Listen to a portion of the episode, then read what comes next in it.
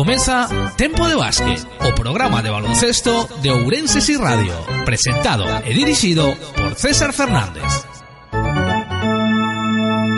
Espazo patrocinado por Bots Car Service Talleres Estevez Sport, Pontebella Centro Comercial e Ocio, Dominos Pizza Ourense, Autoescuela Sanfran, Tamarindo Patio Bar, Academia Robapi, Loma Hamburger Delicatessen, Peugeot PSA Retail Ourense. E polo Municipal de Deportes, Consellería de Deportes do Concello de Ourense. Olá, boas tardes a todos os nosos queridos ointes do Ourense e Radio. Comezamos un novo programa de tempo de básquet, o primeiro deste ano 2020, e a verdade é que por causa das datas navideñas temos bastante que contarlles tanto no que se refire á actualidade do Club Ourense Baloncesto, equipo da nosa cidade, como tamén a unha visita moi especial que tivemos aproveitando estas datas navideñas nas que viñeron a pasar uns días de vacacións a Ourense e tiveron oportunidade de compartir compartir uns minutos con nós, nos que mantivemos unha charla que escoitaremos a continuación. Referímonos a Ángel Navarro, o exadestrador do COP, entre outros moitos equipos, e a Urensana Analén González, adestradora de baloncesto e agora mesmo compartindo equipo con Ángel Navarro, xa que ela é a directora deportiva do Club Básquet Ferreríes de Menorca. Pero eso será despois de rematar o repaso de resultados que temos hoxe un pouquiño máis extenso para todos vos. Imos a comezar co o que pasou no encontro do Club Ourense Baloncesto na xornada 15. Tratouse do famoso derbi do Miño, o primeiro que se celebrou esta tempada. O resultado non foi bo para os intereses ourensáns. Foi o seguinte: Leche Río Breogán 85, Club Ourense Baloncesto 52. Imos a contarlles agora o que sucedeu neste encontro. O pasado 28 de decembro, xornada 15 da Liga Leboro, no primeiro derbi do Miño desta tempada, o conxunto lucense foi claro dominador dun encontro que liderou de principio a fin. O choque comezou con moito acerto exterior local, como en todo momento, que permitiu o 10-0 de saída. Con máis de 4 minutos de xogo, os ourensáns anotaron a primeira canastra e guiados por Balban reaccionaron ata poñerse 11 a 2, como reflexou o 12 a 10. Novamente desde o triple, con dous anotados polo local Gabrilovic, Brogan colleu algo de distancia para pechar o primeiro parcial, 18 a 12. Continuou escapándose o equipo local ata chegar aos 10 puntos, como se viu no 24-14. Aí foi onde se produciu unha batalla desde o triple entre ambos, que fixo que esta distancia se mantivera ao descanso, onde o electrónico reflexou 41 a 31. Tras o parón, novamente, Leche Río Brogan saiu moi forte o parquet, asestando o golpe definitivo. Liderados polo escobista Jonen e por Peña, a ventaxa medrou a 18 puntos, como se viu no 52 a 34. Alvarado e Balaban trataron de recurtar, pero non o lograron, pechándose o terceiro parcial co encontro prácticamente sentenciado, o ir xa 61 a 40. Gracias aos puntos de Serrano, o COP forzou tempo morto local nos inicios de derradeiro cuarto, pero desde aí ata o final o Festival Lucense non se detivo para lograr unha vitoria contundente, como reflexou o resultado de 85 a 52. Os mellores foron por parte local Powell con 25 de valoración sumando 21 puntos, 8 rebotes e 2 asistencias, a Honen 24 de valoración con 17 puntos, 2 rebotes e 5 asistencias e tamén foi moi destacado Gabrilovic con 14 puntos, 6 rebotes e 2 asistencias. Por parte do COB os mellores foron Balaban con 12 puntos, 4 rebotes e 2 asistencias e Alvarado que sumou 16 puntos e 2 asistencias. Imos agora a pasar co seguinte encontro que xogou o COP, novamente un derbi, neste caso foi en Coruña fronte a Leima Coruña. Xogouse o pasado 3 de xaneiro na xornada 16 da Liga Leboro e rematou co seguinte resultado, Leima Coruña 72, Club Orense Baloncesto 65. Coa baixa de Ot en un mal día no rebote, o equipo ourensán sumou a cuarta derrota consecutiva. O encontro comezou con canastra de Balaban, sucedida por cinco puntos locales. O Leima Coruña mantivo o liderazgo no marcador, pero os ourensáns sempre estaban preto. Así se chegou ao fin do primeiro cuarto con 22 a 18. No segundo cuarto, o Cobo impuxo o seu ritmo nos primeiros intres e ata chegou a coller seis puntos de ventaxa, como se reflexou no 22 a 28, pero da man de Hamilton e Jeff Xavier, o cuadro local recuperou a dianteira. Foi Camba quen logrando 4 catro puntos consecutivos puxo o definitivo 40 a 36 ao descanso. Tras o paso por vestiarios, a defensa ourensá non foi capaz de frear a Hamilton, que facía moito dano tanto en posicións exteriores como interiores, provocando que a ventaxa local ascendera aos 9 puntos, como se viu no 47 a 38. Isto forzou o tempo morto visitante, que deu os seus froitos,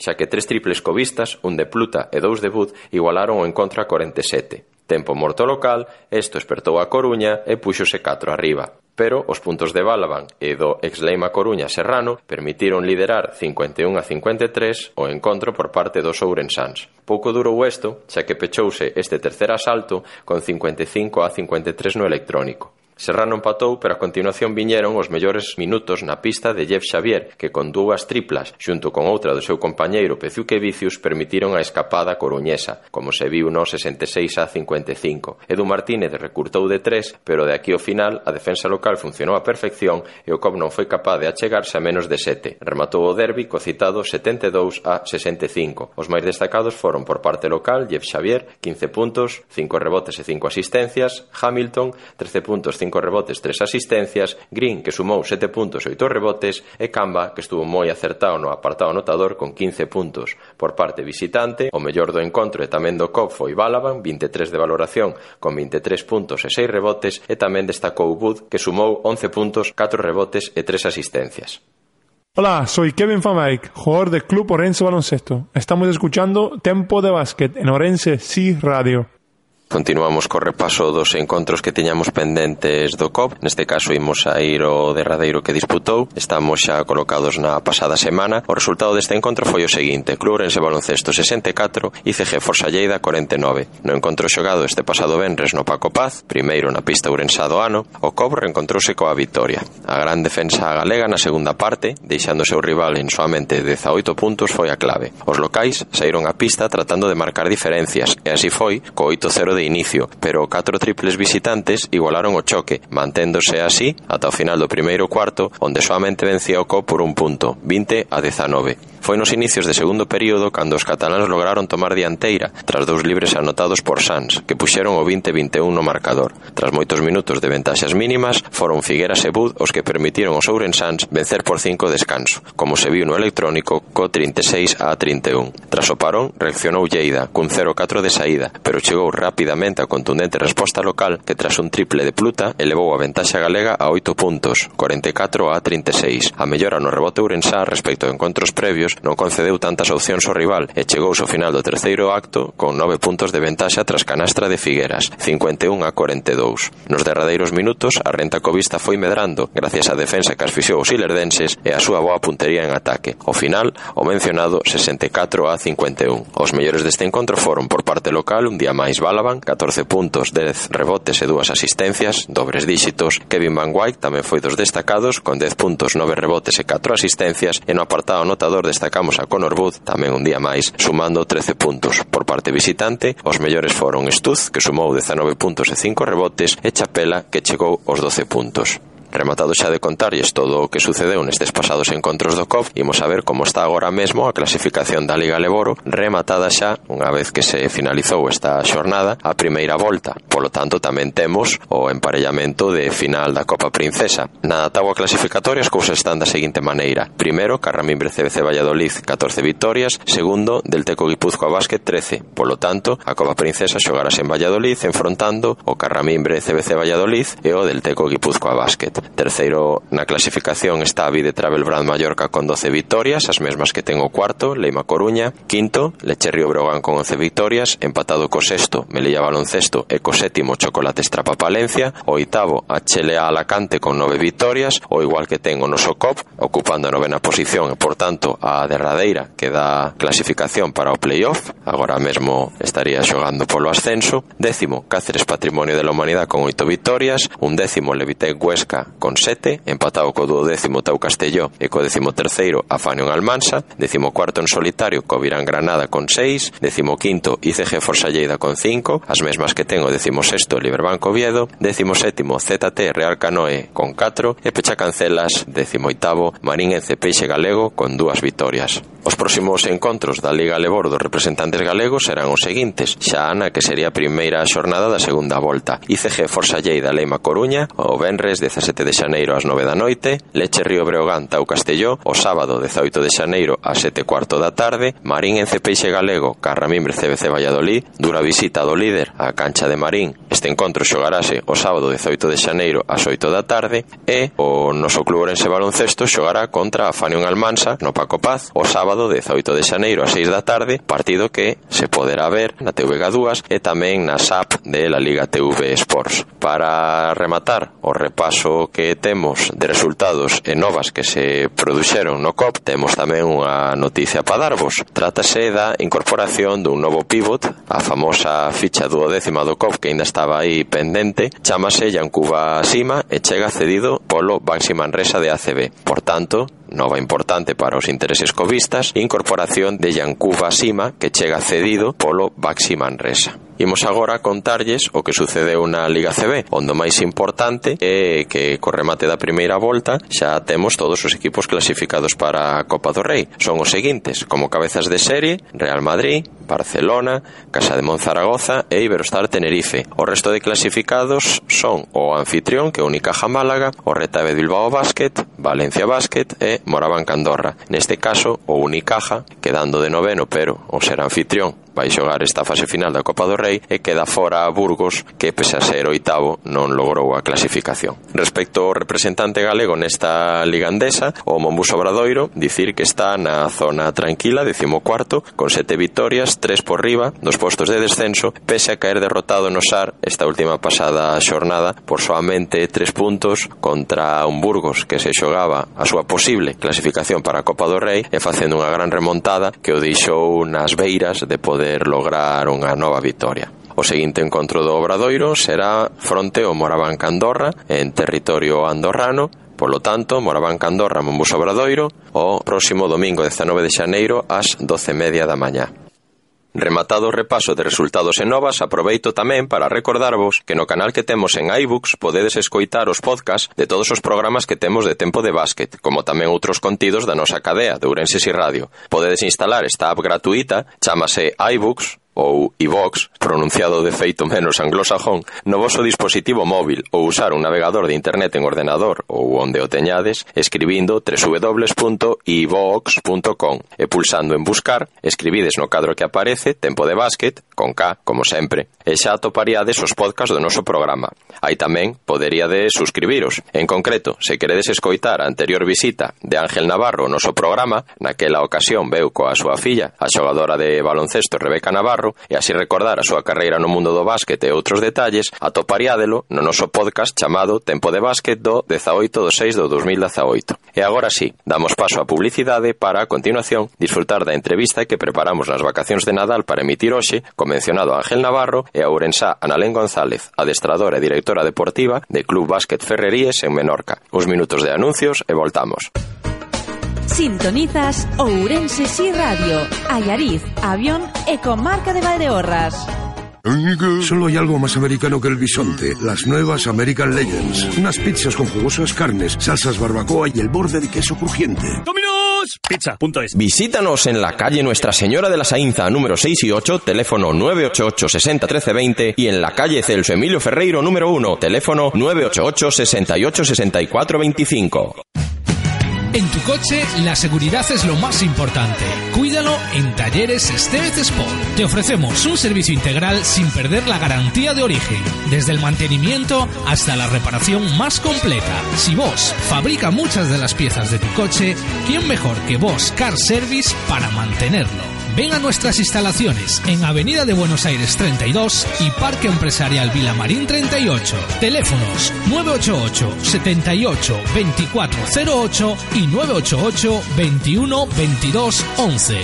Talleres Estevez Sport, tu servicio oficial Voz para Urense, tu taller de confianza.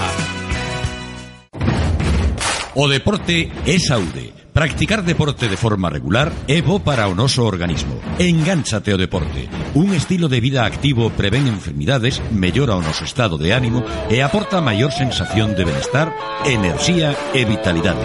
Infórmate en deportesourense.com. Sempre co deporte. Consello Municipal de Deportes. Consellería de Deportes do Concello de Ourense. SR Tile, tu concesionario Peugeot en Ourense. Visítanos y disfruta de nuestra amplia oferta en vehículos nuevos y de ocasión. Nuestro servicio oficial de taller y distribución de recambios. Y ahora, con Peugeot Rent, alquila y conduce cualquier modelo de nuestra gama de vehículos. SR Tile Ourense, Rúa Seixalvo 20A. Comemos hamburguesas delicatessen. Pruébalas y eligen la especial carta de la estación de Loman con ingredientes aptos para celíacos. Y productos bioecológicos potenciando nuestros cultivos de Ourense. La estación de Loman reserva ahora para cenas de empresa, grupos, cumpleaños. Burger, Café Bar en Montemedo 5, San Francisco. Loman sigue nuestro tren.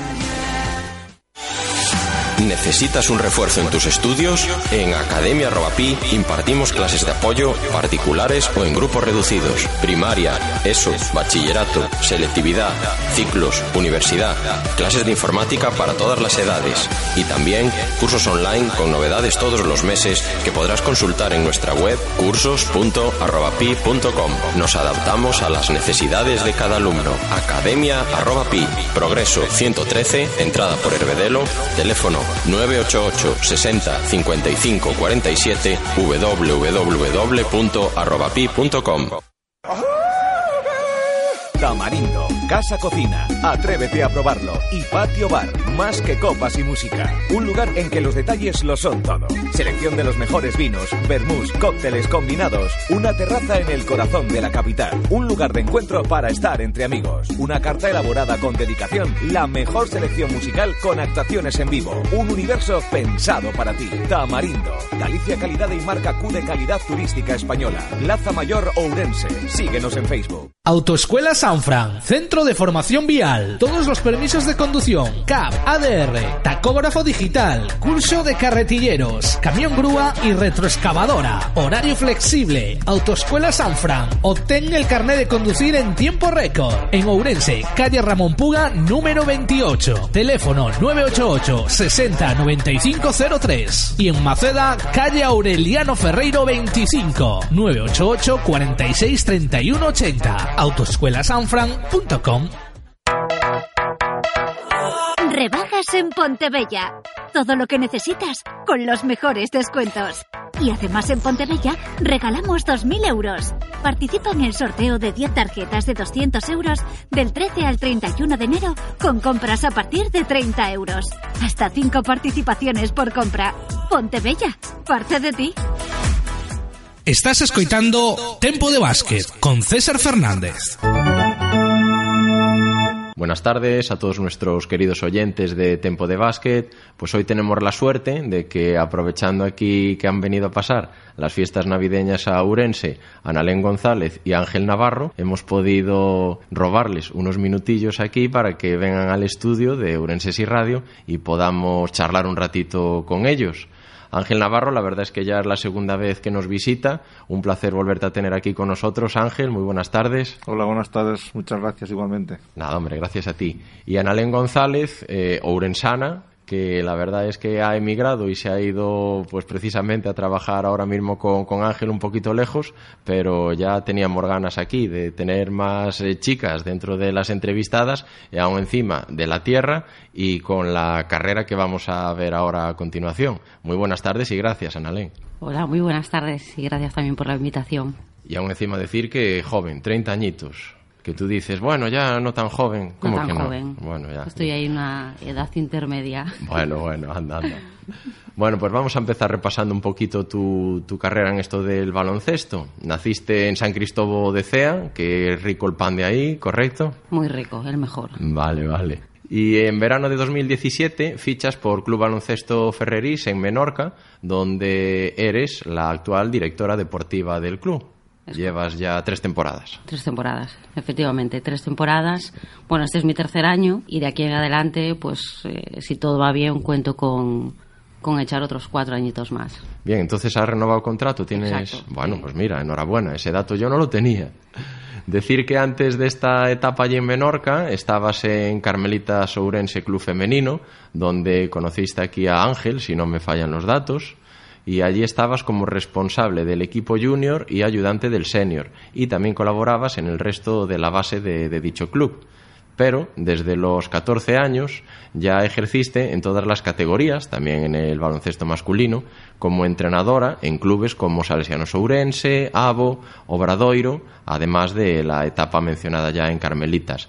En Abo, si no me equivoco, hasta estuviste también como técnico ayudante en el equipo EVA, ¿correcto? Sí, es correcto digamos Vale. que, que, que, desde los 14 años he tenido oportunidad de pasar por prácticamente todas las categorías de, del baloncesto en formación y, y, ya un poquito más profesional, pues eh, esa etapa de, de ayudante en categoría EVA. Bien, a mayores de, bueno, los que vemos que la mayoría son equipos ourensanos, también estuviste en el Obradoiro. ¿Cuánto tiempo echaste dentro del Club Santiagués? Pues mira, en Obradoiro estuve una temporada porque aparte me desplacé por, por estudios y, y estuve mmm, entrenando a, a, equipos de formación, un infantil y un cadete, y también lo compaginaba pues siendo entrenador ayudante en un, en una autonómica, en el primer autonómica, de hecho. De, bueno, ya yo creo que no queda categoría en la que tú no hayas, no hayas estado. Eh, pregunta obligada. ¿Cómo es esto de que te pones a entrenar ya con 14 años y, y no tenemos aquí muchos datos de, de Analén, jugadora de baloncesto? Me consta que sí que jugaste, incluso continuaste compaginando las dos cosas, pero al final te tiraba más el banquillo. ¿Cómo fue esta época? Vamos a ver, como bien dijo antes Ángel, ¿no? Los entrenadores, eh, bueno, los malos jugadores de baloncesto terminamos siendo entrenadores, ¿no? A ver. Bueno, no sé tuve, por qué dices eso. Yo, yo recuerdo, tuve... yo recuerdo a Ángel, yo no soy tan joven como tú, yo recuerdo a Ángel de, de jugador bueno. del COP. Y tenía, bueno, y, tenía, y tenía buena manita. ¿eh? A ver, algunos, algunos jugadores ah, malos. La, vale. No todos los que somos entrenadores hemos sido malos jugadores. bueno, en mi caso, a ver, empecé a jugar a baloncesto con 11 años, si no me equivoco, y es que a los 14 ya eh, tuve la primera experiencia de, de entrenar y me enganché. Entonces, claro, traté de compaginarlo todo lo que pude, pero llega un momento en el que la implicación es tan grande que no tienes horarios disponibles, ¿no? Y sobre todo cuando ya te planteas a entrenar a equipos senior, pues que las franjas horarias suelen ser incompatibles con que tú juegues en un junior o con que tú juegues en, en un senior, ¿no? Entonces, en un momento dado, pues eh, tuve que decidir y la verdad es que me costó muy poco decidirme a dar el paso de de, de, entrenar exclusivamente. Hasta los 18, si no me fallan los datos, estabas jugando, pero también empezaste a entrenar antes. Eh, compaginabas las dos cosas, entiendo. Jugabas y luego también al acabar pues, tus entrenamientos, tus partidos, también te encargabas de preparar a otros equipos. Claro, en, durante dos, tres años, ¿vale? Eh, conseguí eh, compaginarlo. Pero a ver, evidentemente siempre primando la faceta entrenadora, ¿no? Es decir, como entrenadora no faltaba mis entrenamientos, como jugadora ya si tenía que elegir o, o, o, si se daba alguna circunstancia como partido demás, siempre, siempre tiraba para el equipo en el que yo eh, entrenaba, ¿no? Y, y, bueno, ya te digo, llegó un momento en el que por tema de horario se te hace incompatible, porque la gente que se dedica eh, a entrenar en este mundo, pues mmm, en formación no tienes la gran suerte de poder dedicarte única y exclusivamente a un equipo, ¿no? Sino uh -huh. que tienes que, que, estar siempre mucho más dividido, tres, cuatro, bueno, yo he tenido años de, de estar involucradas en hasta cinco equipos. Joder. Y eso es una locura. Sí, sí, la verdad, y, y sí. tanto, ¿eh? ¿Y probaste también antes del baloncesto con otros deportes o lo viste claro? Eh, mira, hice gimnasia rítmica, pero siempre, antes de empezar a jugar al baloncesto, hacía baile gallego y tocaba la pandereta, o sea, me encantaba. Muy activa entonces, muy, muy activa, activa, muy sí. activa. ¿Tuviste algún referente cercano para estar tan ligada siempre al deporte o a ti te tiraba? Nunca, a mí me tiraba. De mi familia, bueno, mi padre juega al fútbol, pero de baloncesto no, no tengo a nadie. Entonces, bueno, yo soy de Carballiño y hay, bueno, en actividad extraescolar sí que empecé uh -huh. a tocar la pelota y una vez me vine a vivir a Orense, pues ya me metí de lleno en el mundo del básquet, pero fue algo que se me dio por, por ahí, ¿no? Y está claro que, bueno, a ti te tiraba también el tema de, de los banquillos, de la parte técnica, pero ¿en qué momento te, te, dan la oportunidad o surge la oportunidad de decirte, Juan Alén, ¿por qué no te encargas tú de, de esto? Eh, fue con 14 años, sí, por lo que me comentas, pero ¿en qué momento? ¿O tú viste que se lo propusiste a alguien de, oye, yo creo que aquí puedo ayudar? ¿Cómo fue esa, esa decisión? Bueno, mm, si no recuerdo, fue más iniciativa mía. Uh -huh. Fue en Salesianos. Eh, yo empecé jugando en el Otero Pedrallo, ¿vale? Pero luego nos eh, derivaron a los equipos de Salesianos porque ya no había categorías en Otero Pedrallo y de aquellas el coordinador deportivo era Santi Vivas y recuerdo comentarlo con él y ser él el que, el que bueno, me incitó o me animó, por así decirlo, a, a empezar a entrenar, ¿no? y luego ya te metes en esa rueda que va girando, va girando hasta que terminas pues en Menorca coordinando un, Mira tú, un sí, club. sí. Bueno, Ángel, tu caso fue un poco diferente, la verdad. Tú sí que llegaste a ser jugador profesional. De hecho, bueno, yo lo que recuerdo es que incluso cuando te hiciste cargo de tu primer equipo, que fue aquí Club Orense Baloncesto, empezaste la temporada como jugador y sin embargo luego llega un momento en el que, bueno, evidentemente tu sabiduría del juego era muy elevada y das el salto a los banquillos. Hoy en día eh, yo creo que se ven las dos cosas. Eh, jugadores que pasan a ser entrenadores y luego gente que ya ve como esa necesidad de estar del otro lado de- del juego, en el banquillo, desde, desde jóvenes. Eh, es difícil, ¿no? Supongo que tú no te inclinarías por ninguna de las dos posibilidades. Al final el que es bueno en una cosa va a ser bueno, lo haga por un camino o por el otro. Hombre, es, es complicado porque yo creo que lo mejor que hay es jugar, en mi opinión. Y a lo mejor pues Analén piensa lo contrario porque ella empezó a jugar, pero enseguida se sintió atraída pues por la organización, por, por las categorías de formación, por la mejora individual, pues prácticamente es una experta, ¿no? Con los años que lleva haciéndolo.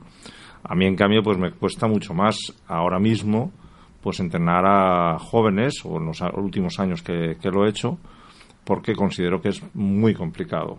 Como te decía, para mí lo, lo- lo- mejor que había era jugar, pero llega un momento en el que, pues por, lesiones, por porque la competición se hace más grande y, a ti te cuesta mucho más eh, conseguir efectividad y rendimiento, pues eh, te surge, como me surgió a mí, la posibilidad de entrenar. También es verdad que cuando a mí me llega esa posibilidad de entrenar, pues yo había hecho los cursos de entrenador casi por diversión. O sea, Sí, evidentemente estabas ya preparado, no Sí. fue una locura, vamos, tú ya Sí. tenías tu título y ya lo que decimos, ya teníamos mu- ya tenías muchos conocimientos. Pero claro, mm, fíjate, yo aprendí muchísimo con Aito eh, porque estuvimos trabajando juntos durante una época en algo relacionado con el, con el baloncesto, como eran los marcadores de, de 30 segundos que llegaban a España aquellos primeros años. Entonces estábamos muchas horas, aparte que nos conocemos hace mucho tiempo, estábamos muchas horas sentados en una mesa, pues haciendo montajes y, y él me hablaba de, de sus primeros años de entrenador y me decía cosas de los partidos, me decía cosas de, de rivales y bueno, eso mm, se te va quedando y se te Ujú. queda y nunca sabes por qué está ahí. Después los cursos de aquella época, pues hombre, sí que eran interesantes porque verlo desde el otro lado, cuando eres jugador, tú te acuestas pensando en ti y en lo que has hecho y a quién le has pasado y si has metido o no has metido, Sí, o si has claro. defendido o no has defendido. Pero en cambio, cuando tienes que pensar en, todo el tema grupal, a todos los niveles, desde psicología, medicina, desde preparación física, desde eh, técnica, táctica, de todos los aspectos que, engloban el, deporte, pues ahí ya empiezas a, a- a verlo todo de una forma distinta. Ya escuchas a tu entrenador de otra forma, ya, bueno, ves a tus compañeros también de otra forma, ¿no? Y entonces a mí me llegó, y cuando me llegó, pues tampoco puedo decir que tenía eh, mucho avanzado, pero sí que es verdad que empecé a descubrir un mundo totalmente nuevo, un sistema de juego que si yo digo cuál es, pues, pues los que nos escuchen que entienden dirán, jo, Navarro, este no tenía ni idea. Es verdad, no tenía ni idea. Pero empecé a descubrir eh, pues de lo que me acordaba. Aún, aún recuerdo hace poco pues que me encontré a, a Willie Lawson, que está mm, por aquí a menudo, y me decía, porque tú nos hacías jugar según dónde pasaba el balón, empezamos a jugar de una forma, jugábamos empezar, o jugábamos de otra. Pero bueno, pues yo eso lo aprendí de Aito, o sea, que se llama jugar por series. Y eso te da unas opciones donde te obliga un poco a pensar. Entonces todo eso, pues tiene que ir acompañado siempre de que tengas la suerte de que ganes y de que el, el que esté a tu lado pues confíe en que Sí, lo que está estás, claro, lo que está estás claro. haciendo esté bien. Primero que confíe en los jugadores, Sí. porque son los que luego le dan al pico cuando les interesa, porque es la, es la realidad. Yo también he sido jugador y yo sé lo que eso significa. Sí, tú viviste los dos, claro. lo- las dos partes. Claro, entonces si los jugadores te miran a la cara, te miran a los ojos en los momentos difíciles y dices, oye, vamos a hacer lo que tenemos que hacer, que lo sabemos, y ellos te dicen, vale, coach, que es lo que esperas escuchar, pues puedes estar tranquilo. Si se quedan callados, Exactamente, igual. ¿no? Porque al final ellos son los que están en el campo y ellos son los que tienen las sensaciones. Ahora cada vez veo más, aprovechando esto que, que estamos diciendo, que hay jugadores que hablan mucho en los tiempos muertos. Y eso yo creo que es un avance eh, de los entrenadores.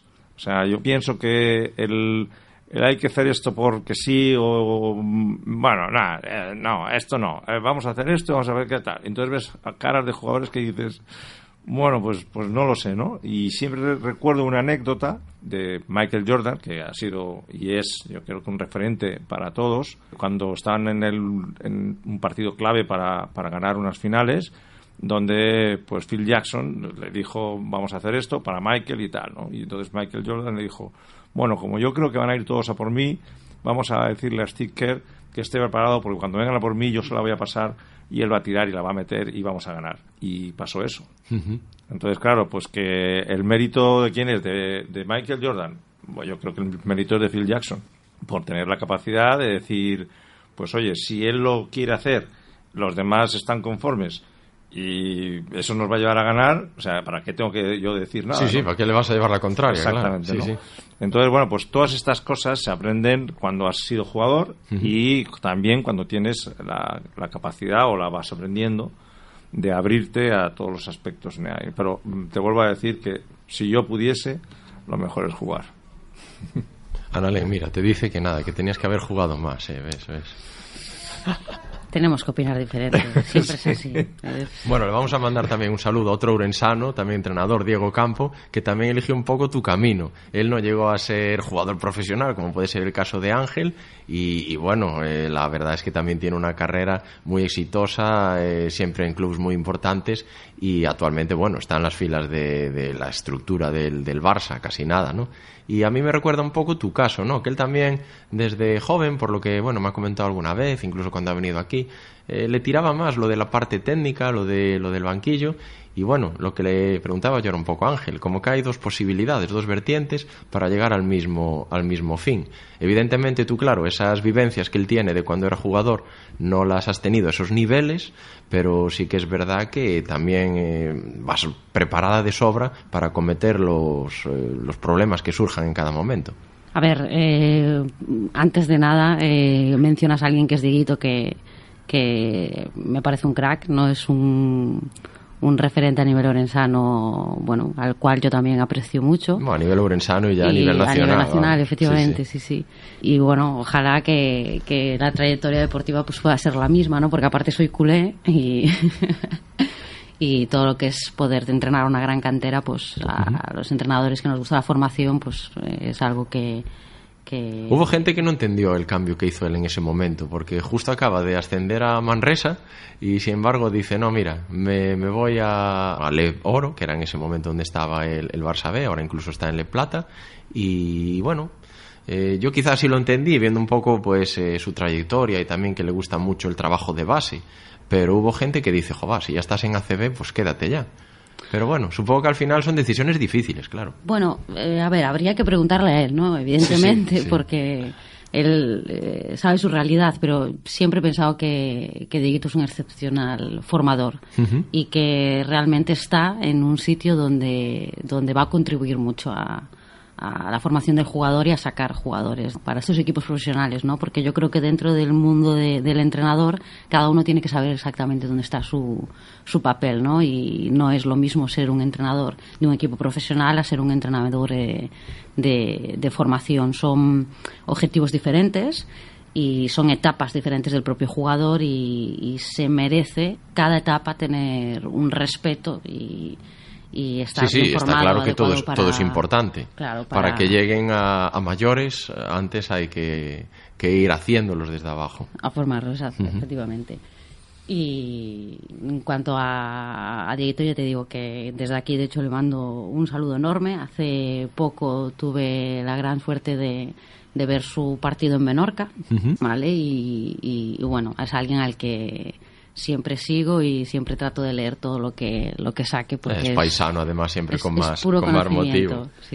bueno eh, hablaba antes con Ángel que su situación de acceder a, ser entrenador de bueno como, como fue no después de estar de jugador ese poco menos que cogió las riendas del equipo ya se quedó como entrenador. Tú sin embargo tuviste ahí una época en la que entiendo que también compaginaste tus primeros años de, de entrenadora con la finalización de tus estudios y evidentemente llega un momento en el que dices, bueno, acabo ya bachillerato, tengo que decidir por dónde tirar y seguiste con tus ideas claras y nada, pues eh, fiel a, a, los banquillos. ¿Tuviste algún momento de duda, alguno de decir, jo, ¿qué hago? ¿Estudio otra cosa? ¿Dejo esto como hobby o me lanzo? ¿Cómo Mira, fue esa decisión? Nunca, nunca tuve dudas al respecto, pero con 30 años ahora, ¿no? Y, y viendo la posición en la que estoy, pues eh, claro, te, te, replanteas cómo llegas hasta aquí, ¿no? Y, y, en primer lugar llego hasta aquí por por eh, mi familia, ¿no? Es decir, eh, podría haber tenido unos padres detrás, 24 horas, estudia tu carrera, dedícate a otra cosa, déjalo como ocio, pero bueno, no fue así, no fue así, ¿no? Siempre me, me han apoyado mucho en, en todo aquello que he querido hacer, ¿no? Entonces, esta es la parte fundamental, que cuando tienes el apoyo y el respaldo, pues yo soy muy echada para adelante, ¿no? Entonces, eh, soy de ideas muy, muy claras. Luego, la otra parte es que, mm, aunque el baloncesto sea mi eje central de mi vida, ¿no? Yo siempre me haya querido dedicar al baloncesto, soy una persona, y esto Ángel lo sabe muy bien, de planes B, ¿no? Y mis planes B siempre pasan por el mundo empresarial, es decir, es algo que también nos han inculcado mucho en, en la familia. Entonces, digamos que que soy muy inquieta en, en, esa parte. No, nunca me dejo de formar, ¿no? O sea, tanto académicamente como en, en el día a día, ¿no? Que, Con todo lo que nos has dicho, se ve que de estar quieta no eres. No. O sea, mucha actividad, sí, sí. nunca.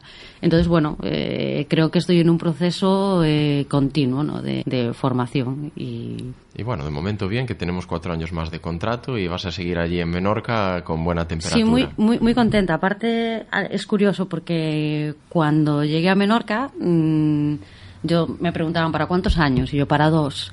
Y automáticamente respondía, decía, bueno, eh, pero solo para dos, ¿eh? Y todo el mundo me decía, pero. Y de hecho, yo tuve una conversación con Dieguito y me decía, pero mujer, si te dejan trabajar y estás a gusto y va para más, no hay ningún problema. Y yo decía, no, pero es que es un sitio excesivamente tranquilo. Yo soy una persona de tranquila, pero muy inquieta. Sí. Y, y, siempre tuve ese miedo de si Orense, entre comillas, pues me ahogo un poco, ¿no? ¿Qué, qué pasará en Menorca? Pero la verdad es que con el tiempo, con el paso del tiempo, pues ahora es que estoy muy a gusto, porque es muy difícil encontrar un club donde te dejen diseñar tu propia línea de trabajo. No, esto es eh, muy raro. Recuerdo una comida Ángel con Suso, ¿verdad? Que, que hasta Suso me dijo, suerte, tienes muy buenas ideas, pero suerte y paciencia. Y bueno, eh, vamos para el tercer año y, y, yo creo que poquito a poco y con mucho trabajo, pues vamos definiendo esa línea de trabajo y me dan libertad. Entonces, eh, me dicen que me quedo cuatro años y ahora mismo creo que me salga poco. Bueno, eh, empezamos por ahí. Luego igual Sí, dentro de sí, cuatro, sí. pues tocan otros cuatro. Otros cuatro. Veremos. O, o moverse. Nunca, Bueno, también es verdad. En esta vida nunca se sabe. Pues vamos a aprovechar ahora para hacer un corte publicitario y en nada ya continuamos aquí con esta interesante entrevista con estos dos monstruos del baloncesto. Sintonizas Ourense Sí Radio, Ayariz, Avión e Comarca de Valdeorras. SR Tile, tu concesionario Peugeot en Ourense. Visítanos y disfruta de nuestra amplia oferta en vehículos nuevos y de ocasión. Nuestro servicio oficial de taller y distribución de recambios. Y ahora, con Peugeot Rent, alquila y conduce cualquier modelo de nuestra gama de vehículos. SR Tile Ourense, Rúa 6 Salvo 20A. Oh! Tamarindo, Casa Cocina, atrévete a probarlo. Y Patio Bar, más que copas y música. Un lugar en que los detalles lo son todo. Selección de los mejores vinos, vermús, cócteles combinados. Una terraza en el corazón de la capital. Un lugar de encuentro para estar entre amigos. Una carta elaborada con dedicación. La mejor selección musical con actuaciones en vivo. Un universo pensado para ti. Tamarindo, Galicia Calidad y marca Q de calidad turística española. Laza Mayor Ourense. Síguenos en Facebook. Come. Bebe. Come. Bebe. Y podemos estar así todo el día. Por 7,25. Come y bebe sin límites por solo 7,25. Venus Pizza.es. Visítanos en la calle Nuestra Señora de la Sainza, número 6 y 8, teléfono 988 60 13 20 y en la calle Celso Emilio Ferreiro, número 1, teléfono 988 68 64 25. Autoescuela Sanfran, centro de formación vial, todos los permisos de conducción, CAP, ADR, tacógrafo digital, curso de carretilleros, camión grúa y retroexcavadora, horario flexible, Autoescuela Sanfran, obtén el carnet de conducir en tiempo récord. En Ourense, calle Ramón Puga, número 28, teléfono 988 60 95 03 y en Maceda, calle Aureliano Ferreiro 25, 988 46 31 80, autoescuelasanfran.com. O deporte é saúde. Practicar deporte de forma regular é bo para o noso organismo. Engánchate ao deporte. Un estilo de vida activo prevén enfermidades, mellora o noso estado de ánimo e aporta maior sensación de benestar, enerxía e vitalidade. Infórmate en deportesourense.com. Sempre co deporte. Consello Municipal de Deportes. Consellería de Deportes do Concello de Ourense. Los sonidos electrónicos de ayer y de hoy han llegado a Urenses y Radio. Hola, soy DJ Caesar. Y yo, DJ Vespi. Os esperamos todos los sábados a las 9 de la noche en Dance Floor. Tu programa de música electrónica y Remember. Novedades, colaboraciones, el top de lo que más rompe. Junto con los temazos Remember que marcaron una época. En Dance Floor, todos los sábados a las 9 de la noche en Ourense Sí Radio. ¿Necesitas un refuerzo en tus estudios? En Academia Robapi impartimos clases de apoyo particulares o en grupos reducidos. Primaria, ESO, bachillerato, selectividad, ciclos, universidad, clases de informática para todas las edades y también cursos online con novedades todos los meses que podrás consultar en nuestra web cursos.arrobapi.com. Nos adaptamos a las necesidades de cada alumno. Academia Arrobapi, Progreso 113, entrada por Herbedelo, teléfono 988 60 55 47 www.arrobapi.com Hoy comemos hamburguesas delicatessen. Pruébalas y eligen la especial carta de la estación de Loman con ingredientes aptos para celíacos. Y productos bioecológicos potenciando nuestros cultivos de Ourense. La estación de Loman reserva ahora para cenas de empresa, grupos, cumpleaños. Burger, Café Bar en Montemedo 5, San Francisco. Loman sigue nuestro tren. En tu coche, la seguridad es lo más importante. Cuídalo en Talleres Estevez Sport. Te ofrecemos un servicio integral sin perder la garantía de origen, desde el mantenimiento hasta la reparación más completa. Si vos fabrica muchas de las piezas de tu coche, ¿quién mejor que vos Car Service para mantenerlo? Ven a nuestras instalaciones en Avenida de Buenos Aires 32 y Parque Empresarial Vilamarín 38. Teléfonos 988 78 2408 y 988 21 22 11. Talleres Estevez Sport, tu servicio oficial Voz para Urense, tu taller de confianza. Rebajas en Pontebella. Todo lo que necesitas con los mejores descuentos. Y además en Pontebella regalamos 2.000 euros. Participa en el sorteo de 10 tarjetas de 200 euros del 13 al 31 de enero con compras a partir de 30 euros. Hasta 5 participaciones por compra. Pontebella, parte de ti. Estás escoitando Tempo de Básquet con César Fernández. Continuamos aquí tras este parón publicitario con nuestros invitados de hoy, Ángel Navarro y Analén González. Y ahora la pregunta que tenía, pues en concreto, es para, para los dos. Esta temporada ya estáis trabajando juntos, como dijimos en los primeros minutos de esta entrevista, y tú ya llevabas unos años, a Ángel ya lo conocías de aquí de Ourense, eh, creo que Ángel veía ya que se estaba acabando su etapa allí en Reino Unido. ¿Y cómo fue la idea de, jo, pues me llevo a Ángel para, para allí a trabajar conmigo? Entiendo que fue más cosa tuya, que al final eres la jefa. A ver, yo eh, llevaba desde el primer momento que entré en Ferrerías, pues eh, un poco preparando la parte de la formación ¿no? de los entrenadores. Entonces, en los primeros dos años, pues consigo que Tomás Fresa pues del paso a, a, querer entrenar y voy formando a gente del club para, para que sea entrenador. Pero claro, mmm, necesitas más gente. Si quieres hacer un buen trabajo, siempre necesitas más gente.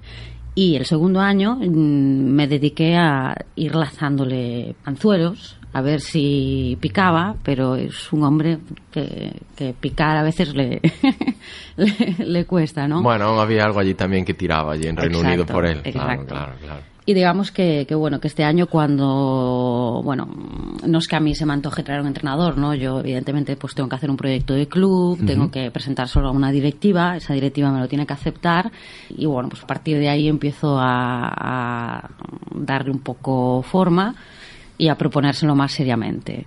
Digamos que, que estas son las líneas generales, ¿no? Yo tenía muy claro que quería traerme a Ujú. Ángel Navarro, a dar la parte masculina del club y darle, final, darle, darle un golpecito más. Y a- En verano ya estuvisteis juntos en el Campus Winners, ¿correcto? Sí, es que realmente desde que estuvimos eh, en Carmelitas y de esto ahora cuatro años, ¿no? O cinco, pues hemos compartido muchas cosas porque, bueno, la forma de jugar, la- las ideas que tienes, estás más cerca de unos entrenadores, estás más cerca de otros entrenadores y eso pues te va uniendo porque luego compartes ideas, compartes eh, ratos en los que charlas y bueno, pues por suerte nosotros, eh, tanto con Suso también y otros entrenadores de, Carmelitas, pues estábamos muy en la misma en la misma línea, entonces nosotros hablábamos de, de vez en cuando, tanto cu- cuando yo estaba en Inglaterra, pues preguntándole qué tal le iba a ella, pues en Menorca, cómo era el club y, y también yo le contaba pues cómo, cómo iba a Inglaterra, porque además lo de Inglaterra surgió gracias a ella, o sea que estos también son casualidades de la vida, porque en Obradoiro, en los campus de verano, conoció a un entrenador de Loughborough, del, del Leicester Riders, que ahora mismo es segundo del primer equipo, y de ahí nos enteramos pues de esta simbiosis que hay entre los equipos profesionales y las universidades y la posibilidad pues de que Rebeca después de acabar en Estados Unidos pues pudiese ir a, a jugar allí. Entonces esto mm, prácticamente surgió así. Ella conocía la ciudad conocía Lobro y después en el momento de, de tomar la decisión pedimos los teléfonos para ponernos en contacto y de ahí surgió el tema de, de ir allí, o sea que está prácticamente todo unido y estos dos años pues hemos estado hablando continuamente pues de cómo iban tanto en un sitio como en el otro. ¿no? Entonces tu hija terminó el verano pasado allí Exacto. en Reino Unido y tú Ujú. dijiste, vaya, no tengo aquí tanta necesidad de estar aquí, me voy para Menorca y cambio para el buen tiempo y algo de playita y estoy allí también con Analén y en un entorno que segurísimo, conociéndote, estás muy a gusto y trabajando con los jóvenes, que también es algo siempre muy divertido y muy a la, a la playa no lo, no lo llevo nada. ¿eh? ¿No? De hecho, está enfadado conmigo porque Sí. yo. Voy yo solo, ¿eh? Septiembre, octubre, mientras arranco todo, no. Nada. No puede, no De puede. casa al club, No, no. del club para casa. Mira, pues con lo que dices de la formación quería acoger lo que hemos comentado antes de Diego. Y Diego entró en una etapa en el baloncesto de los primeros eh, entrenadores que salían de INEF. Entonces yo creo que lo que se hace en INEF o lo que se empezó a hacer en INEF era muy bueno porque ellos eh, en la carrera pues hacían muchísimos trabajos, hacían muchísimos estudios que los entrenadores profesionales pues eh, prácticamente ni teníamos tiempo de hacerlos. Y eso nos servía. A él le sirvió todo lo que hizo allí y además todo lo que ha hecho después. Y en el tema de la formación, creo que porque él toma una decisión tan importante como después de ascender y decir, bueno, pues ahora estamos otra vez en ACB, voy a seguir aquí porque seguro que te van a renovar, y por qué me voy a- al Barça, al Barcelona, a las categorías de formación. Porque hay una diferencia muy grande entre lo que quieres conseguir cuando eres un profesional de ganar todos los días a cuando eres un profesional de formar todos los días. Y yo creo que esa diferencia es fundamental. Y de hecho, tampoco hay muchos entrenadores, o sea, todos, todos los que somos entrenadores, yo, a mí no me pasó, pero yo en los cursos, Ana lo sabe porque los ha hecho hace unos años, pero ha conocido entrenadores, todo el mundo quiere entrenar en ACB.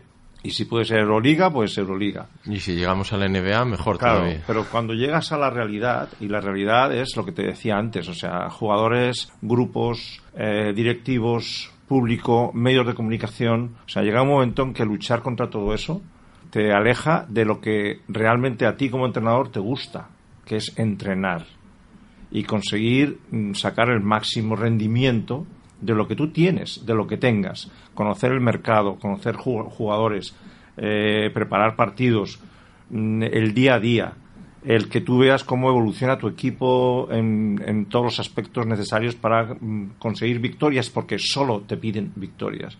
O sea, hay muy pocos clubes que tú puedas decir ahora mismo, pues mira, mm, pues en la Leboro a estos les da lo mismo ganar o perder. Nadie. Bueno, pues bajamos a Eva y también, a este, nadie. Entonces, todo lo que es mm, profesional o semiprofesional, tú tienes que ganar. Entonces, yo creo que mm, las experiencias de Diego han sido duras, porque es verdad que han sido duras, y él ha, tenido esta oportunidad totalmente merecida porque él es muy bueno en la formación y también como entrenador. O sea, no solamente en la formación, porque ahí están, está su trayectoria. Pero llega un momento en el que dices, entre pelearte en el día a día, pelearte por algo que está fuera del baloncesto. O sea, yo me peleo porque un jugador venga a entrenar todos los días, por que él pues eh, tenga mejor coordinación, porque conozca más el juego. O sea, tú te peleas por eso. Pero es que tienes que pelearte con eso, más alguien que está diciendo que, bueno, pues a lo mejor podías haber hecho esto o podías haber hecho lo otro. O sea, llega un momento, lo sé porque, porque tengo más amigos que están en situaciones como esta en las que dicen quiero ser el presidente, quiero ser el entrenador y quiero ser todo en el club para que me dejen de cuestionar cuando realmente son muy buenos entrenadores. Pero al final, bueno, lo que está claro es que también eh, siempre va a haber una parte Analén entrenadora, una parte Ángel entrenadora, Diego entrenadora. y luego hay otra parte que sois personas, como, como somos todos, y se acaba un poco la, la, jornada laboral y tú también quieres decir, bueno, pues me siento satisfecho con lo que hago. Claro. Y supongo que es un poco, bueno, pues lo que estábamos ahora hablando. Pero es diferente, ¿eh? Es totalmente distinto solo entrenar para ganar. Sí, claro. Solo entrenar para ganar es total. Bueno, es como las empresas donde tú entras con incentivos por resultados. Y hay empresas que no, hay empresas que tú vas y. Oye, Cada vez las menos, me supongo, pero sí, sí que las hay. Pero es la realidad, ¿no? Entonces, aguantar esa presión está al alcance también de, pocas personas. Sí, claro. Y eso te lleva, pues, bueno, pues a muchísimas crisis, a muchísima ansiedad, a muchos entrenadores que tienen que dejarlo. Sí, y yo, leo continuamente, pues no solamente entrenadores, leo jugadores, pues depresiones, pues eh, ha tenido que irse dos el meses. El caso de Abrines, eh, eh, que fue así muy, muy sonado. Tú, sí, fíjate tú lo, lo significado, un tío que tira como él, que tú dices, vamos, o sea, le vamos a dar toda la bola, le vamos a bloquear siete veces y que él se la tire. Pero bueno, que decimos, hay también una persona detrás y muchas veces esa situación pues no es la que a él le da alegría. Claro, entonces volviendo a lo de antes, bueno, pues yo ya había entrenado en Carmelitas, eh, yo soy entrenador de profesión y soy entrenador de baloncesto de profesión, aunque eh, si vamos a jugar al golf también te voy a decir algo de cómo poner el palo y demás, porque es una deformación profesional, pero más en, baloncesto y ahora también un poquito más dentro del baloncesto en todo el área de tiro. Entonces, cuando pues eh, me dijo, tengo un sitio y quería que vinieses tú, pues, a ver, o sea, es que tampoco... Primero porque nos conocemos. Te convenció rápido, sí. Sí, nos conocemos, eh, podemos discutir de lo que sea, pero siempre va a ser en una línea de mejora.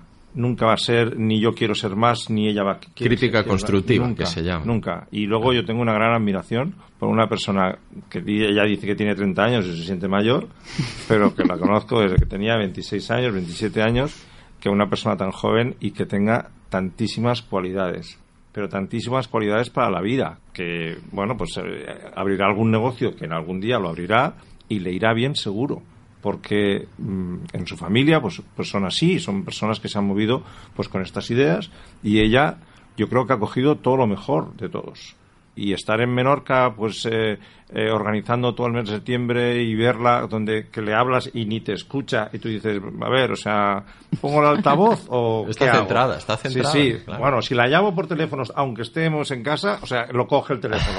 Ahora, como tú le hables, no se entera. ¿Por qué? Porque porque está muy preocupada, porque es muy responsable, porque quiere que todo funcione y eso va contigo mismo, o sea, eso va con alguien. O sea, mira, eh, yo creo que Menorca tiene unas cualidades muy grandes. Los clubes han decidido eh, traer a buenos coordinadores o directores deportivos. Esto fue una decisión de todos los clubes, que son, pues unos son catalanes, otros son gallegos, como en el caso de Analén. Pero todos los que llegaban, llegaban y se cogían lo mejor del club. decían, pues bueno, ¿cuál es el equipo bueno? Pues este, pues este me lo cojo yo para ganar partidos y quedar como un campeón. El caso de Analén no ha sido así. Y de muchos otros que yo creo que hay ahora. Ya se dedican a mejorar el club. dices, bueno, en cantidad primero y luego en calidad después. Pero si hay un equipo que lo tiene que llevar este porque creo que coincide con sus características, lo va a llevar este. O sea, yo, mi mérito va a estar en que el club funcione, en vez de ser que yo gane partidos. al final son partidos de la liga local, de la liga de la isla. O sea, como mucho vas a llegar a, a jugar en Baleares, ¿vale? Bueno, lo que decimos, nunca a nadie le gusta perder, ¿no? Ya está en las pachangas, la gente quiere ganar. y a mí tampoco, Pero está ¿eh? claro que a veces hay prioridades claro. más importantes. Yo creo que yo me, me he llevado una sorpresa, bueno, muy positiva. Eh, cómo funciona el club, cómo, bueno, yo cómo funciona ella, no, porque yo sé cómo, ya sabía cómo era, pero cómo es la isla, la, bueno, pues la competición, eh, cómo están formados los clubes, y entonces todavía hay muchísimos pasos, muchísimos pasos que dar. Bueno, Entonces, tenemos, bueno, pues, tenemos ahí tiempo, con hay, aún hay contratos, Sí, sí. seguro que se va mejorando todo, no dudo de hasta ello. van a crecer muchísimo más, ya verás. Bueno, hemos escuchado ahora cómo ha llegado Ángel a, a Ferreris. ¿Cómo fue tu caso? Verano de 2017, Analén. Eh, creo que tuviste alguna otra opción, incluso de irte fuera de España. Sin embargo, al final acabas en, en Ferreris. ¿Cómo fue esta, este momento? Pues mira, recuerdo que, que ese último año en, en Carmelitas ya había pensado bastantes veces en, en poder salir fuera de, de España, ¿no? Primero por, por, bueno, mejorar el inglés, que creo que es algo fundamental en, en nuestra faceta de, de entrenar. Y segundo, pues buscando alicientes nuevos, ¿no? De, de salir de aquí y, y seguir en esa formación continua que, que siempre tenemos, ¿no? Entonces fue un, ve- un verano bastante mm, complejo porque yo realmente ya tenía muy encaminado lo de irme a Dinamarca y mis veranos suelen ser frenéticos entre campus, cursos, bueno, y demás cosas, pues no suelo parar, ¿no? Y recuerdo que, que en el último campus, que estaba en Lugo, eh, me llama Pep Clarós, que, que bueno, que tenemos amistad a raíz de, de un clinic de, de Lobradoiro. Me comenta esta opción de poderme ir a, a Menorca. Entonces yo le digo, "Bu, no lo veo, tengo esto muy encaminado, mm, ya me había eh, mentalizado a, tener mi primera experiencia fuera de, España y, bueno, mm, me quedó ahí un poquito mm, de dudas y me decía, bueno, mujer, piénsatelo, te llamará el presidente y hablarás con él. Bueno, van pasando los días en el campus y me llama el presidente. Y soy una persona que, que me muevo por sensaciones. Y cuando mm, al lado del otro teléfono te está una persona diciéndote, mira, eh, queremos apostar por ti. Entonces, si ahora estás de campus y necesitas llegar a tu casa y estar tranquila y pensarlo, eh, nosotros vamos a esperar por ti. Y yo insistía, yo le decía, no, mira, es que yo me imagino que vosotros tendréis prisa por cerrar un coordinador deportivo, porque esto sucede en el mes de julio. En agosto hay que empezar, ¿no? Sí, claro. Entonces, eh, pues yo le planteaba un poco que si tenían prisa, pues que yo lo entendía, que esto es, que, que el mundo es así, ¿no? Y, y- y más el nuestro.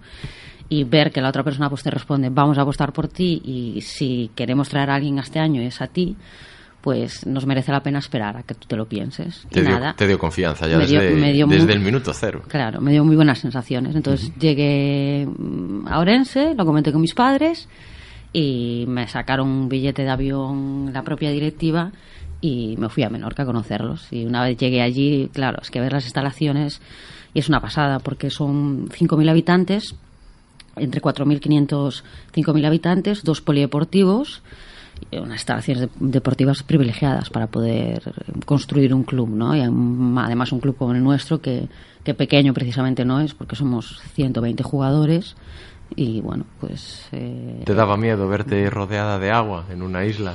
Aquí en. Galicia tenemos cerca playa, aquí de Ourense no, pero eh, supongo que un poco sí que también te lo piensas.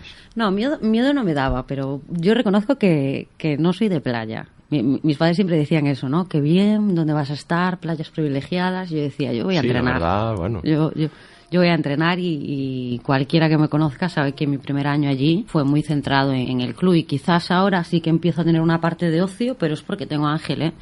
Que, que si no, admito que yo soy una persona que me cuesta desconectar bastante. Bueno, supongo que el primer año ritmo frenético por lo que me dices, pero bueno, echarías de menos cosas de aquí. Muchas. Igual que igual que ahora, aunque vayan pasando los años, las seguirás echando. ¿Qué es lo que más eh, o lo que más te gustaría llevarte para allí? Bueno, evidentemente la familia y los amigos, ¿no? Que, que yo recuerdo los cursos de entrenador que hacíamos que, que siempre te decían, si te vas a entrenar fuera, de ayudante llévate a tu mejor amigo, porque psicológicamente, ¿no? Pues que vas a sentirte muy, muy acompañado. Entonces, si yo pudiese estar en Menorca con mi pareja, mi familia y mis amigos, sería la persona más feliz del mundo, ¿no? Porque aunque me cueste desconectar, precisamente mis momentos de desconexión, pues es esos 20 minutos que bajo a tomarme un café con, con ellos, ¿no? Y, por ejemplo, lo del pan que bromeamos, bromeábamos antes con lo de lo del pan de cea, yo en Menorca con el pan, saben que lo paso fatal, que a mí me gusta el pan de cea. Pues ya saben aquí los que nos estén escuchando que piensen ahí alguna idea para un posible negocio de, pan de cea allí en Menorca. Que hablen con Analén, que seguro que tan activa como es ella, enseguida algo, algo surge de, su cabeza y, algo, y algo se idea, sí. Y al revés, que cuando estás aquí, aunque sean temporadas más pequeñas, evidentemente, ¿qué es lo que más echas de menos de allí de Menorca? Porque ya después de llevar tanto tiempo allí, seguro que algo hay. Bueno, la gente también, efectivamente. al final son tres años y pues haces amigos, ¿no? Directivos, eh, entrenadores, eh, bueno, eh, la gente, ¿no? La gente es la que te acompaña y te arropa toda tu, tu vida. Y bueno, yo, cierto es que en periodos de festivos o de navidades pues estoy aquí, pero estoy aquí con medio corazón y media cabeza allí porque siempre entrenan, ¿no? No paran, no. De hecho, eso es un poco la ciencia, ¿no? Nosotros somos de fuera, pero yo como coordinadora, pues tengo que procurar que el club pare lo mínimo o que se note lo mínimo que yo no estoy, ¿no? Pero claro, estoy aquí, estoy pensando todo el día en, en el club y hablando con entrenadores, oye, cómo va el campus, cómo va este equipo. Eh, pues precisamente tenía eso apuntado, que estos días de Navidad se está celebrando el primer campus básquet Ferrerís, dirigido por Tomás Fresa para niños de 7 a 13 años. Evidentemente muestra tu mano ahí en el club, que todo va en aumento y no dudo de que es un gran éxito a mayores del Winners, que hablaremos ahora, ¿no? Que también estás tú implicada, pero que ya en el propio Ferrerís en, Navidad pues se hagan estos campus. He de decir que contar con un entrenador como Tomás Fresa, pues eh, te da muchas cosas. ¿no? Y el club eh, siempre ha sabido invertir muy bien en formación y Tomás lleva dirigiendo nuestro campus de, de verano pues eh, este año, este que entra, 2020, será su quinta edición ¿no? de Campus Tomás de Fresa. Es decir, que es algo que, que viene antes de, de estar yo en, Ferrerías.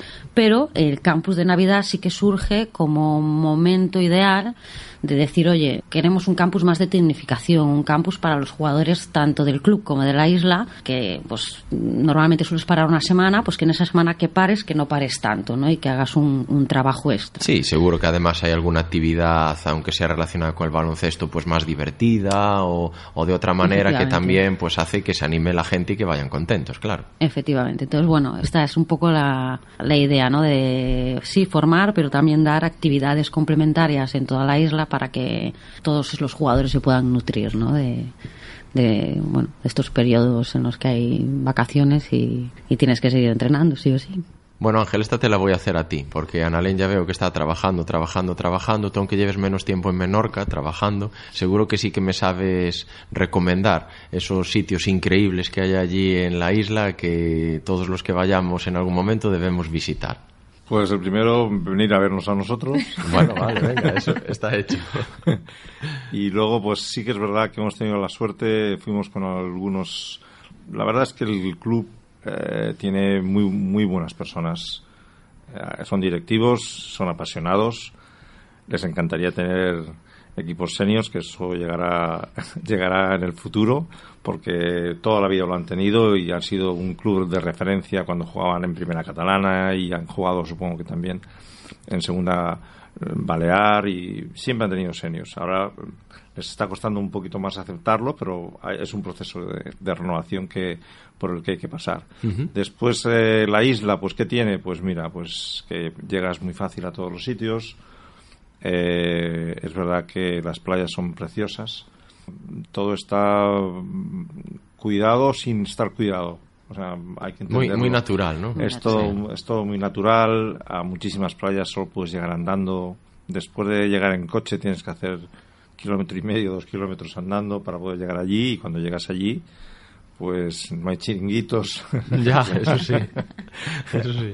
Entonces, bueno, es otra forma de, verlo. Hay un Vinibeca, es un pueblo precioso, un pueblo de pescadores muy bonito, muy bonito. Todo blanco hasta donde sí, todo blanco, con unas callecitas eh, estrechas que eh, lo construyeron artificialmente a imitación de, un pueblo de pescadores que, había. Y luego eh, es una isla muy fácil de, de vivir porque estamos, nosotros estamos, Ferrerías está en medio y estamos en mitad de camino entre las dos ciudades más grandes que son Ciudadela y Mahón. Entonces prácticamente los equipos están o en una ciudad o están en, en, la otra. Yo la isla ya la conocía, pero nunca con la profundidad que la conozco ahora. Y bueno, pues te da un punto de tranquilidad, pero a nivel de nuestra profesión, pues te da también un punto de obligación porque te das cuenta de que tanto Boscos, como decía antes, en, Ciudadela, pues las hay en Mahón, el Alcázar, eh, son clubes, San Luis, eh, todos son clubes que están haciendo las cosas bien. Y que en este caso pues nosotros estamos un poquito en desventaja porque estamos fuera de las ciudades grandes donde hay pues menos jugadores o menos y menos jugadoras para poder coger, pero queremos poder alcanzarlos. Entonces, bueno, nuestro reto está ahí. Entonces, eh, los entrenamientos y los campus que se hacen y todo lo que se está haciendo en el club es con la idea de que bueno pues cada vez tengamos eh, más niños y niñas y, y, cada vez pues estas generaciones que van a subir porque ahora estamos con 8, con 9, con 10, con 11, con 12 años y ya les vemos una diferencia con los más mayores, producto de que ya son dos años que han mm. empezado y que y que ojalá pues consigamos pues una personalidad propia como club y que dentro de la isla pues estemos definidos como un tipo de juego específico. ¿Y, todos pues son todos son chicos y chicas de allí, de, de Menorca? ¿O también hay alguien que se desplaza y, eh. digamos, comienza a vivir allí? Sí, ahí, a ver, en Menorca hay muchas familias que van por, por trabajos de temporada, ¿no? De hecho,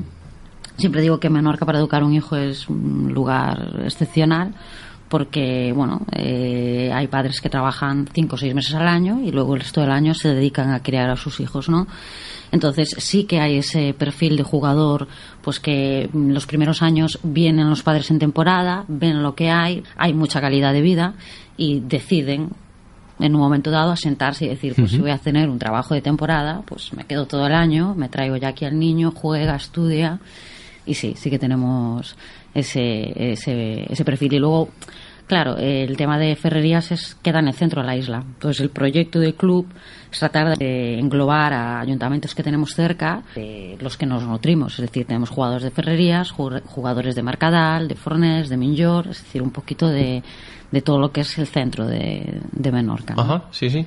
Además, bueno, por lo que decís, la, liga de allí eh, no es, hombre, a nivel nacional, ¿vale? Es allí de, la isla, pero bueno, con tantos equipos que hay, supongo que sí que es de, cierto prestigio. No, la liga, eh, yo me llevo una grata sorpresa, ¿no? Lo primero que te pregunta la gente, sois muy pocos. Bueno, a ver, somos muy pocos, eh, infantil, femenino, 13 equipos. O sea, una liga gallega aquí, mm, sí, sí. están con 12. ¿Qué pasa? que yo creo que depende de donde tú estés, eh, los estrés de la liga son diferentes, ¿no? Mm. Aquí digamos que hay divisiones y allí hay una traba mental muy grande que es que mm, como tú has enfrentado al equipo X toda la vida y has perdido toda la vida de dos o tres puntos, pues hay una rivalidad, bueno, eh, brutal, ¿no? Entonces, bueno, eh, hay categorías en las que el número de, equipos son menores, pero siempre hay ese cierto estrés alrededor de la liga que, bueno que la hace muy mucha, mucha rivalidad. muy muy motivante. Bueno pero rivalidad sana de esa que, que, presta ahí. Bueno siempre hay pique también. Por sabes cómo es esto no pero bueno eh, la verdad es que yo también me, me sorprendió. Pues mira eh, nosotros tenemos eh, de los mm, pequeños medianos 27 28 van tres días a la semana a entrenar. Entonces, comparado con Inglaterra, por ejemplo, donde fue mi última experiencia, nosotros no teníamos ningún, teníamos un día de, de que donde podía venir cualquiera que fuese de los pequeños, pero nunca tres entrenamientos donde están hora y media entrenando con ocho, porque tenemos de ocho, de nueve, de diez, de once años. Claro, si ellos continúan y conseguimos que sea atractivo para ellos y que, y que vengan, tanto los chicos como las chicas, eh, dentro de tres años serán buenos jugadores. Y ese es el, ese es el objetivo real. Pero son muy cumplidores. Muy cumplidores.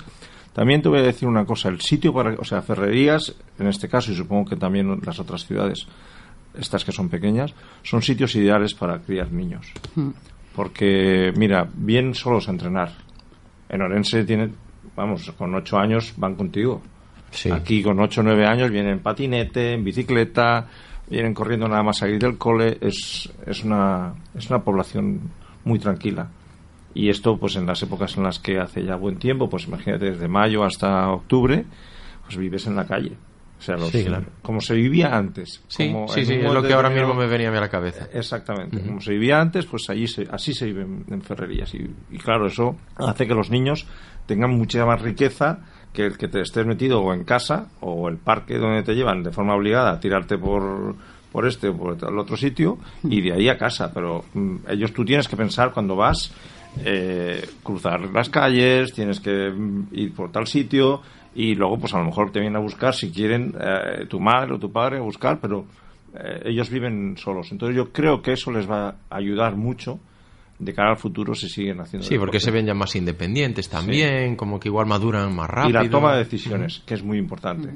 Vale, otro apunte que aquí tenía, eh, Analén, es que este pasado verano representaste a la Asociación Española de Entrenadores de Baloncesto en la décima edición de la Gran Canaria Summer League, que se celebró del 20 al 23 de junio. Es una liga de verano para jugadores profesionales y también semiprofesionales. ¿Cómo fue esta experiencia? muy grata. O sea, mm, yo hablo de que soy entrenadora de formación, ¿no? Pero es muy necesario para ser entrenadora de formación tener estos alicientes, ¿no? de, de encontrarte con gente joven que está eh, o, o que ya tiene su hueco, como puede ser Cristian o, o Alvarado, ¿no? En- que ya tienen su, su hueco dentro del baloncesto profesional o gente joven que está tratando de... Sí, de- claro, es de- quizás lo más llamativo, que compartan eh, esa misma liga, jugadores ya consagrados, como los ejemplos que me pones, Claro. con otros que, bueno, están ahí a ver si, Están si ahí dan ver el salto. si entran. Sí. Entonces ya te digo, una, una experiencia muy enriquecedora, ¿no? De, de cara a profundizar más en el perfil del joven eh, jugador que intenta abrirse paso en. en- Bueno, y en supongo que para ti, a, a nivel personal, también un orgullo que vayas allí representando a, a la Asociación de, de Entrenadores y, y, bueno, en un sitio al final donde os juntáis todos de- del mismo gremio.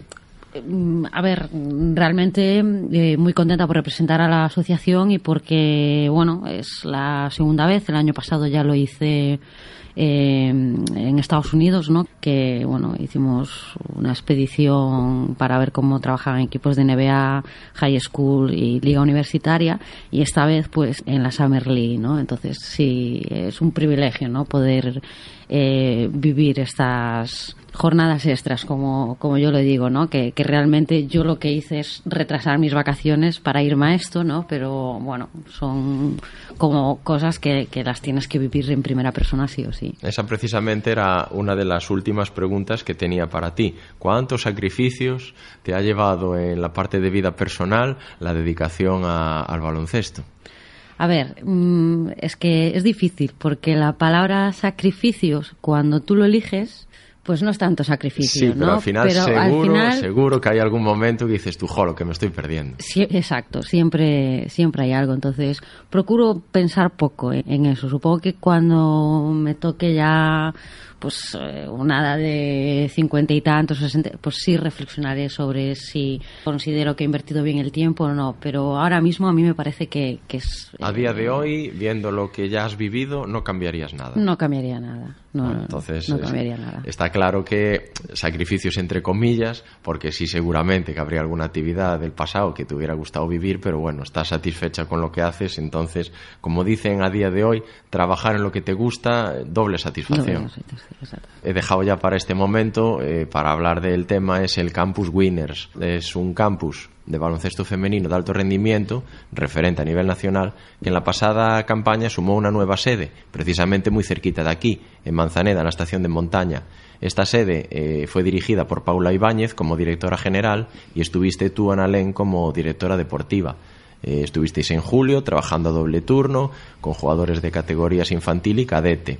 Estuvo también contigo a mayores de otros técnicos, estuvo también Ángel, que es donde empezasteis esta nueva aventura y supongo que todo hace indicar, ¿no? Así está ya anunciado que habrá segunda edición del Winners Atlántico, como lo habéis llamado, también en Manzaneda, del 5 al 25 de julio de 2020. Evidentemente ya más días y ya encargándonos de más categorías, mini, infantil, cadete y junior.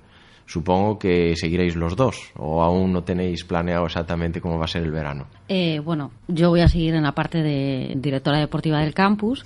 Tengo que decir que ha sido un proyecto personal muy bonito de iniciar, ¿no? Después de eh, que Ángel Navarro en nuestra etapa en Carmelitas me comentase que había un campus que era Winners en Barcelona y, y, poder experimentar en primera persona lo que es un campus de estas características porque es un campus especial y luego les explicará por qué es especial.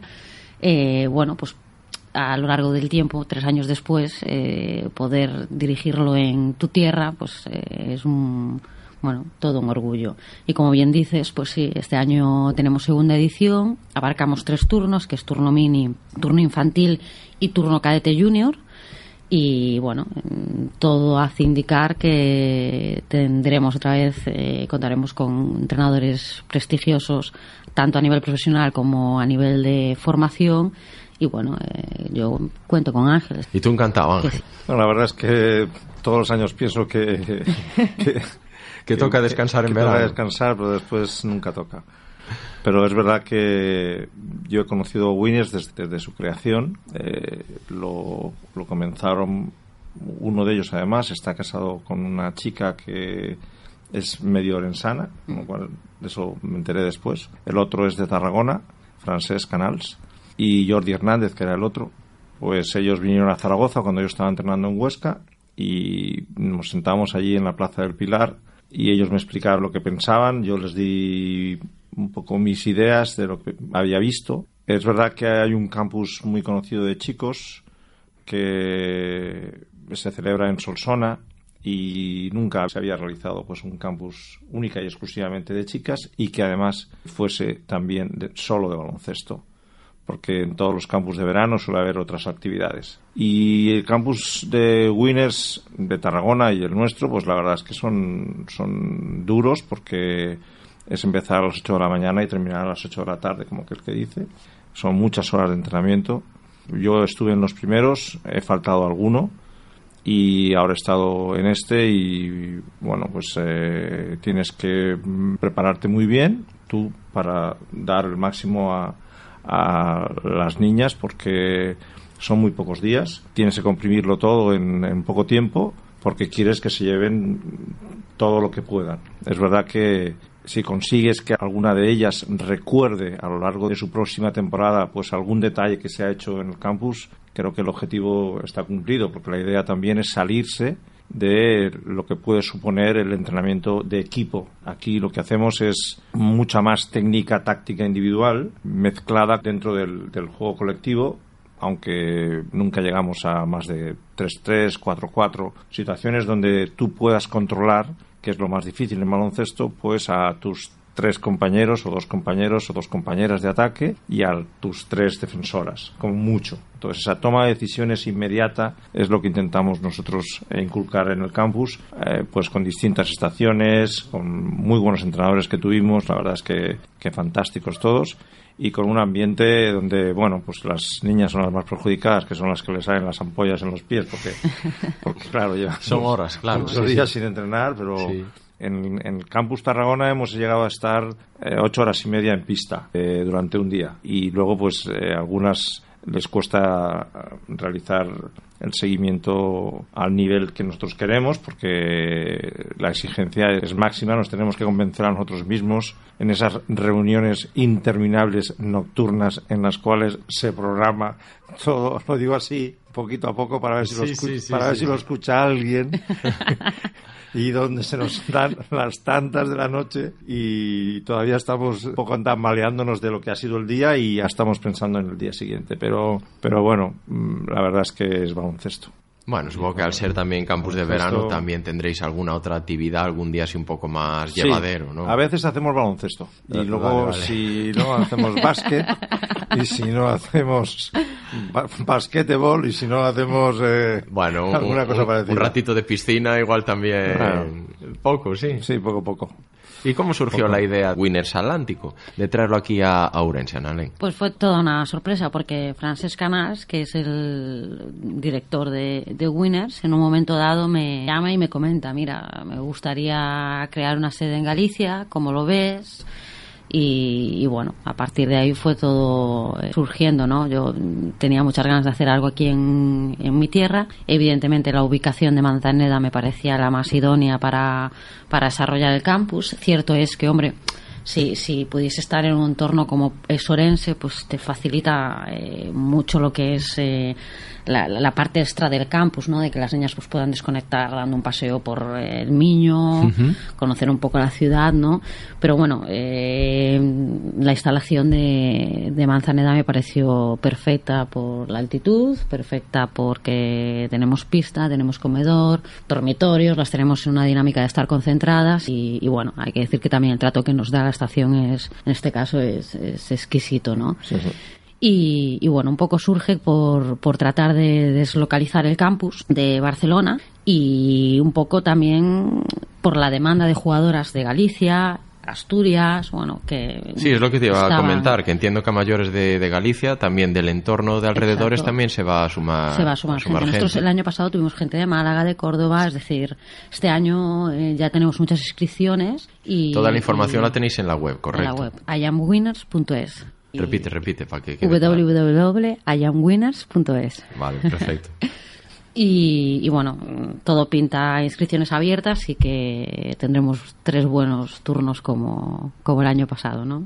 Campus, como dice Ángel, exigente, muchas horas, todas las áreas muy bien programadas, ¿no? Durante el Winners una semana. Eh, para mí son tres porque tengo los tres turnos, ¿no? Pero es que me paso todo el año hablando con los entrenadores, mm, explicándoles un poco lo que quiero, cómo lo quiero y dando forma o diseñando esas Tu, tu ocio, tu ocio es baloncesto también. Cuando acabas Mira, baloncesto, yo- baloncesto, yo- ocio, Mira, mi, baloncesto. mira eh, mi pareja eh, tiene su trabajo y su ocio es el baloncesto. Y yo llego a casa y veo baloncesto en la tele muchas veces, ¿no? Y digo, por favor, no puedo más. pero sí, sí, sí. Ángel, de vez en es cuando, poco, pero algún partido de fútbol, hombre, no, no, no. Sí, veo No, ve, ve, ve fútbol. Ahora veo los Lo que, más, lo que más ves tenis, que yo sé que Nadal le tira un montón. Bueno, mira, tenis, si juega Nadal ya, bueno, o sea, ya es locura total y absoluta. Eh, veo golf, ahora un poquito menos. Sigo la liga de fútbol todas las semanas. Eh, como hay muchos entrenadores, muchos jugadores en la liga inglesa, también sigo la liga inglesa de fútbol. Y luego, para mí, la competición que, que me arrastra totalmente, aparte de la CB, que intento ver todos los partidos todos los fines de semana, es la Euroliga. ¿La NBA no os tira? Eh, solamente yo la veo en las finales. Ya. Lo que me dice casi todo el mundo. De los playoffs. Playoffs en adelante, vale. Antes. Claro. Bueno, yo he de decir que me gustan las finales, pero luego sí que veo muchos vídeos de detalles. Los highlights que le llaman. Claro. Ahí, las O- jugadas o- más. O, o más cortos que los highlights. Sí, Pero ah, bueno. sí que veo Sí. cosas que... Porque mira, en un club como el nuestro, yo por lo menos lo hago en, ca- en todos, ¿no? Pues enviar algunos clips de algunas situaciones concretas ayuda mucho más que, que les des una, una vara a los, a los jugadores y digan, este tío que me está, que me está contando. Entonces, fíjate, hace poco alguien puso todo lo que hace eh, Doncic en un partido. Y todas las situaciones técnico-tácticas individuales. O sea, pues mm, voto hacia adentro y luego voto hacia afuera, me la paso por la espalda y hago un paso trasero, un step back, como se dice normalmente, voy a entrar a canasta y doy, lanzo el balón largo. O sea, lo que nosotros le intentamos enseñar a nuestros jugadores y nuestras jugadoras, él lo hacía en el mismo partido, a lo largo del mismo partido, con lo cual tú dices, mirar, a ver si conocéis todo esto. Y con 20 años. Y con 20 Y con años. 20 Pero bueno, años. lo de los 20 años, si tuviese 30, a mí me parecería también Sí, bien sí, porque pero- lo importante es lo que son capaces de hacer. Pero llama, llama más la atención lo Claro, que hace con 20 años. claro. La variedad. eh. Lo, lo que pasa es que algunos pueden pensar, jo, macho, es que este es muy bueno. ¿Por qué, por qué me enseñas a este?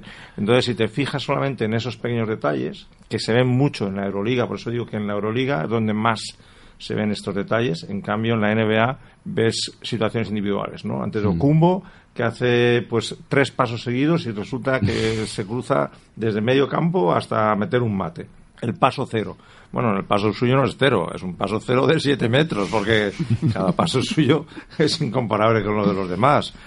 Pero fuera de eso, la técnica, sobre todo la, la táctica individual, la toma de decisiones, el hacerlo en el momento justo, que es lo que intentamos enseñar nosotros, eso se puede sacar de la NBA durante todo el año.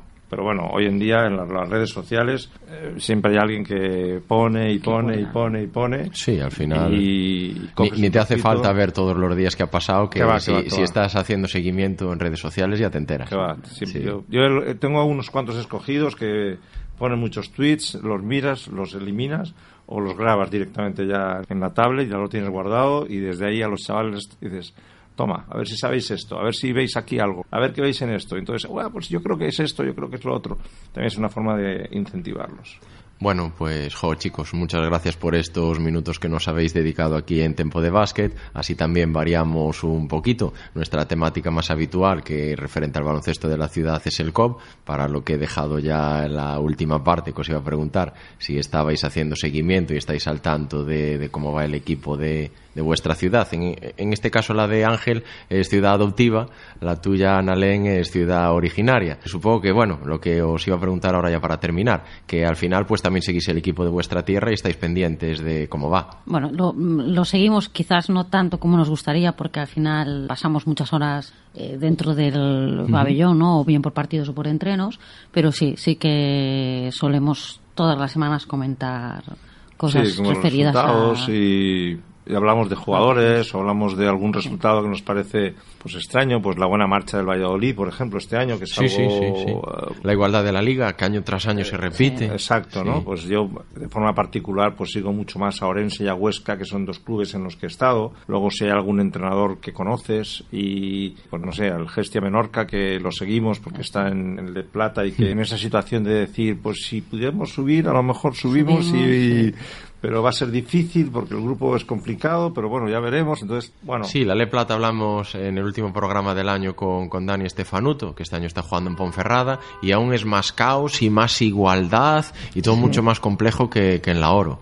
Sí, es, sí. la verdad, es, es también una liga muy competitiva y muy, muy difícil de conseguir objetivos. Sí, sí. De todas Sí, maneras, la, la seguiríamos más si las retransmisiones, ¿no? Eh, Si pues, tuviésemos, eh, claro, es que... eh, mucho mejores. Claro. Sí. Bueno, nosotros Hacemos lo que podemos. Lo que pasa es que no, imagen, no, no, ya, no, imagen ya no, da llevado, no va por sí vosotros, ya- precisamente, no, no. Pero tienes, Digo la, la liga en tienes pocas imágenes, por ejemplo... Sí, sí, se quejan, se quejan mucho los jugadores también que vienen aquí, Claro. dicen que sus familiares, sus amigos, que muchas veces pues no, no son conscientes de cómo ha sido el partido, tienen una idea, ¿vale?